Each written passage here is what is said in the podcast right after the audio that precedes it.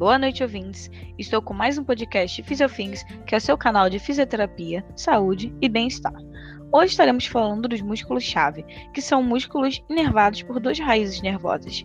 Eles servem para determinar o nível motor e são escolhidos pela sua facilidade visual e avaliativa, muito utilizado também na escala ASIA, né, fazendo parte ali dos miótomos a serem analisados pelo terapeuta.